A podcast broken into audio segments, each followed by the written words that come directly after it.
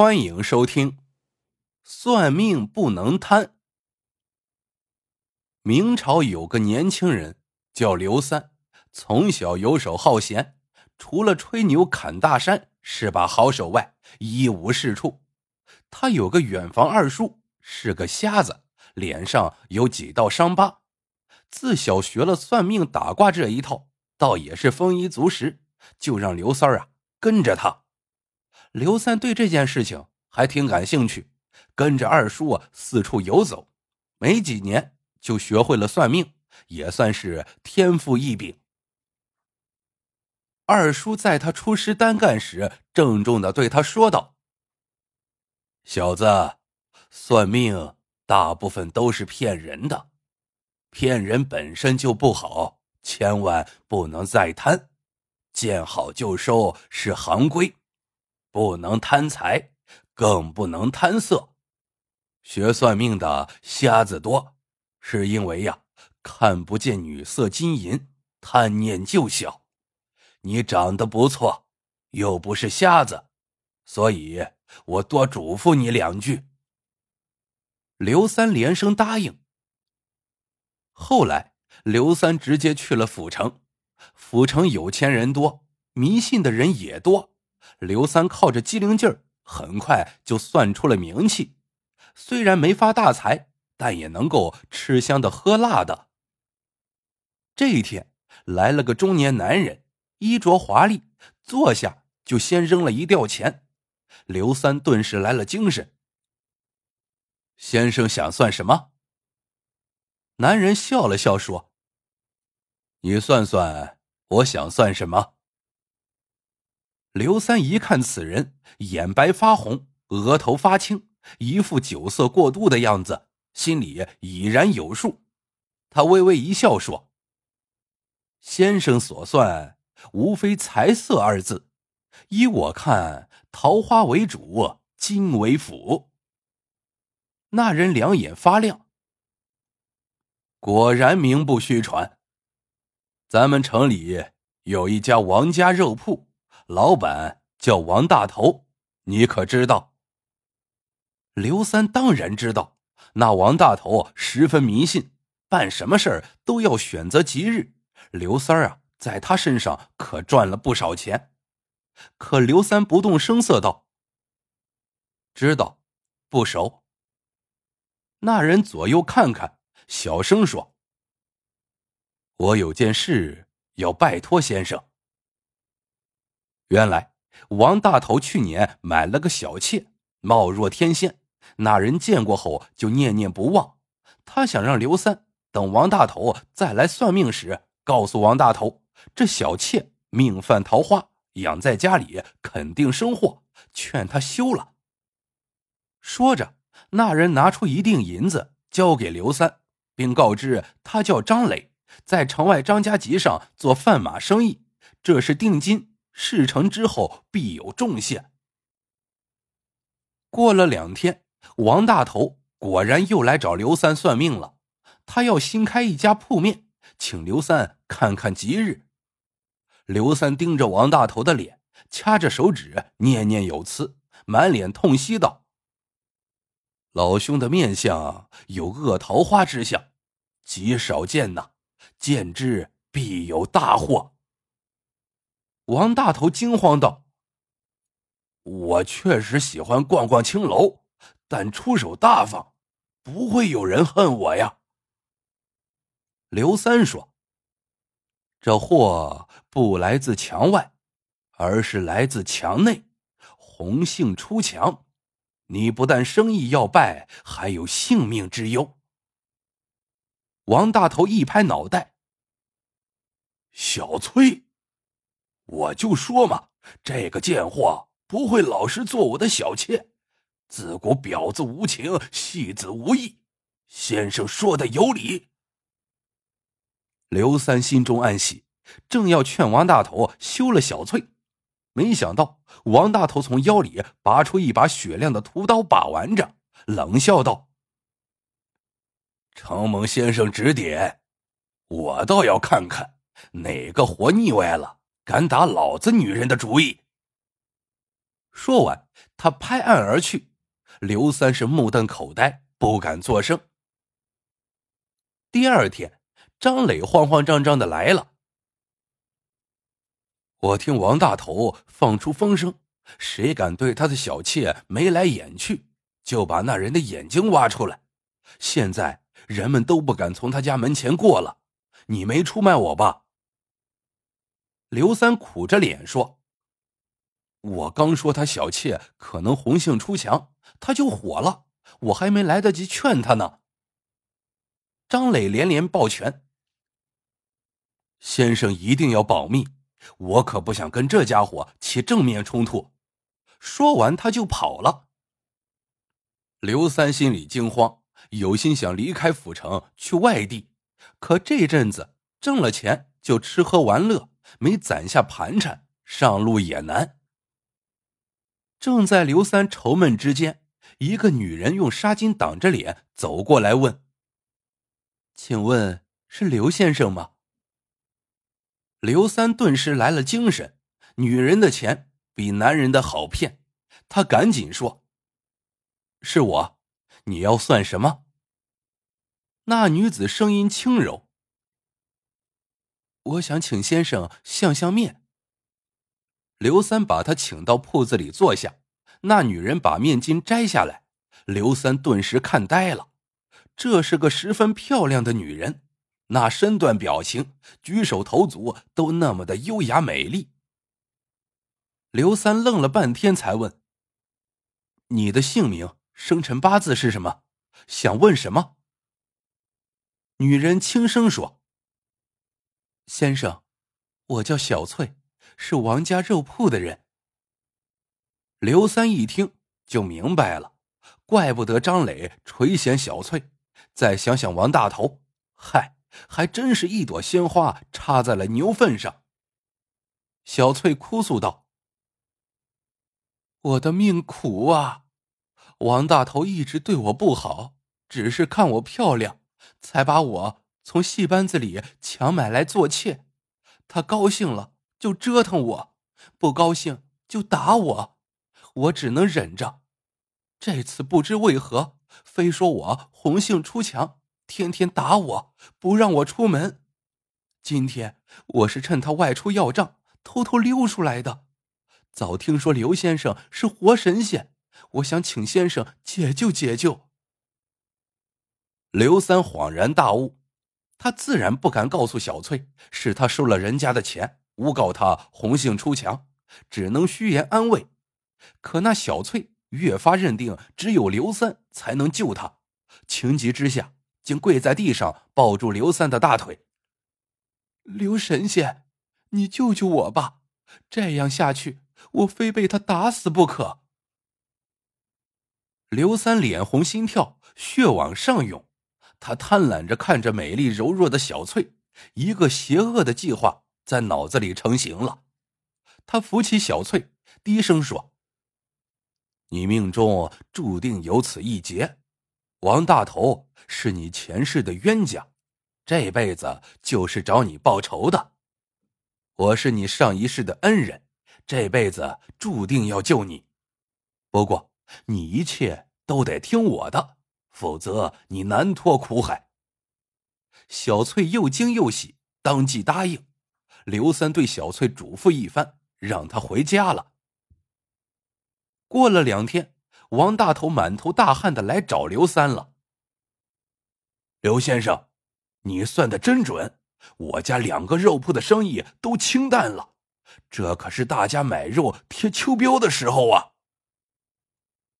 刘三心里暗笑。你天天拿着刀喊，谁敢看你老婆就挖谁眼睛，谁还敢到你家肉铺买肉啊？可他嘴上却说：“惭愧，在下只是按麻衣神相推测的。你那夫人可还好？”王大头闷声说：“也没啥事，但自从你告诉我以后，我就越看他越不对劲儿。他要不心虚。”干嘛那么怕我？刘三说：“以我的推断，你夫人还没有红杏出墙，只是命中注定有此一劫。若你能够提前了断此劫，你们两个还是能够恩爱到老的。王大头高兴的说：“还请先生指教。”刘三说：“要断这桃花，你首先要把夫人扶正。只要她还是妾，这桃花呀就难断。”王大头说：“这好办。”反正我老婆死好几年了，扶正也不难。刘三说：“但是这扶正要保密，只请李正和邻居作证就行。文书啊，我帮你写，千万不可大张旗鼓走漏风声，而且要快，今晚就办。”王大头拿着刘三写的文书，签字画押，乐呵呵的回家了。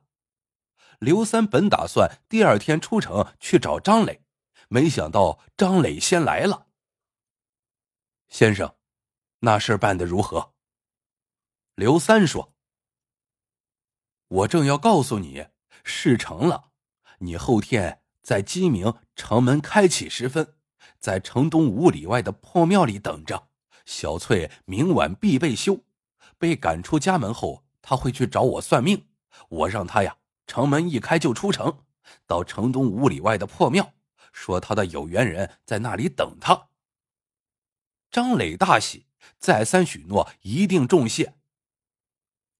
第二天，刘三找到王大头说：“我算了一卦，明天凌晨城门一开，你就出城，直奔城东五里外的破庙，那里有个人，正是你命中的劫数。”到时候你不能说一句话，也不能听他开口说一句话，直接杀了他。天还未亮，那里人迹罕至，不会有人发现。除去结束后，你注定财源广进，子孙延绵。王大头大喜，但有些犹豫。我虽打架伤过不少人，但还真没杀过人呢。刘三看他意志不坚定，眼珠一转，说：“你放心，那人呐，其实不是活人，是你开肉铺所杀的千万头生灵的怨气所幻化的。你把刀沾上狗血，杀完后一个时辰，那人呐，自然灰飞烟灭。”王大头这才放心道：“此事办妥，我送先生纹银百两。”刘三微笑不语。一切搞定，刘三忽然觉得特别困，很快就睡着了。不知过了多久，刘三悠悠醒转，觉得全身软绵绵的，没有力气。他想，得赶紧起来准备准备，天亮就让小翠去衙门告状。就在这时，他只听耳边有人轻轻说：“刘先生。”你醒了，看来药劲儿不够大呀。刘三努力睁开眼睛，看见自己竟然在一辆马车里。天色漆黑，但他还是依稀能够看清眼前的人。他大惊失色道：“张磊，我这是在哪里？”张磊淡淡的说：“我看你迟迟不肯睡。”就用迷香帮你一把。没办法，咱们得赶在城门关闭前出城啊！明天早上可不一定跑得过王大头。刘三惊恐的问：“你什么意思？”张磊冷笑道：“你不是告诉小翠，王大头今天会在破庙里杀人，让他去告状吗？”王大头会被问斩。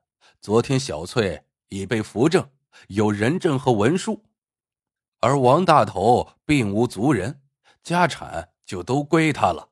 然后他再招你为婿，你就是堂堂正正的刘老板了。刘三冷汗直流，想要辩解，却觉得说话吃力。你，你怎么知道这些？张磊冷笑不语。说话间，马车就到了破庙。张磊把刘三背进了破庙里，放在了破旧的石墩子上。刘三挣扎着喊：“你要干什么？”张磊说：“王大头要在这里杀一个怨气所化的人，自然得有个人在这里等他呀。”刘三拼命摇头：“你误会了，我没想害你。”张磊说：“我没误会，是你误会了，以为我只是个贪恋美色的马贩子。其实我和小翠是青梅竹马的师兄妹，在戏班子里私定终身。小翠却被王大头强买了去。我离开戏班子，留在此地，就是找机会救她出来。你就是天赐良机。”刘三喊道：“我不信，你咋知道我会害你？”张磊说：“其实咱俩算是老相识了。王大头找你算命，我觉得是个机会。之后我就扮成各种模样找你算命，让你骗钱，确定你是个可以利用的贪婪之徒。你能为我的钱害王大头？”就能为钱和美色害所有人。刘三咬牙说：“我死了，你跑得了吗？那么多人见过你找我算命，官府会查不到你。”张磊摇摇头说：“王大头就是凶手，官府还查什么？”刘三还是不死心道。你和小翠成亲后，成了肉铺老板，总会有人想起你，常去找我算命的。张磊随手往脸上抹了几下，忽然就变成了一个俊秀的年轻人，笑着说：“唱戏的不会化妆怎么行？我找你去算命，名字和模样都是假的。”等我这张脸出现时，就是苦寻未婚妻多年的落魄书生。刘三绝望的说：“我二叔说算命的最精明，想不到连我都算计不过你。”张磊点点头说：“你说的没错，我父亲就是算命的，不过他不肯教我。”宁可让我当低贱的戏子，我说咱俩是老相识，还有一层意思。不过你还是别问了，免得心里难受。你太贪心了，若不是你想害死我，我也没法害死你。说到这里，他把迷香喷在了刘三的脸上，刘三感觉自己慢慢的坠入了黑暗，黑暗中。仿佛看到张磊扬长而去，而王大头正拿着雪亮的杀猪刀，等待着城门的开启。小翠正在家里背诵他教的告状的话，但最后刘三想起的是那句话：“算命的不能贪，不能贪财，更不能贪色。”半年后。王大头因为在破庙里杀死刘三而被处斩，没人知道刘三为什么要化妆成鬼脸在破庙里睡觉。不过他身边的酒壶让人认为他是喝多了发酒疯。而王家肉铺则是改了名叫张家肉铺，新老板是个俊秀的年轻人，和老板娘小翠十分般配。不过老板的爹。就有点吓人了。虽然身居简处，但见过他的人都说他满脸刀疤，是个瞎子。好了，这个故事到这里就结束了。喜欢的朋友们记得点赞、评论、收藏，感谢您的收听，我们下个故事见。